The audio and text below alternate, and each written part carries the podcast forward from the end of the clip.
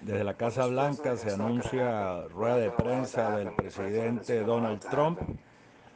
en donde hará un análisis desde su perspectiva con relación a la situación actual en el conteo de votos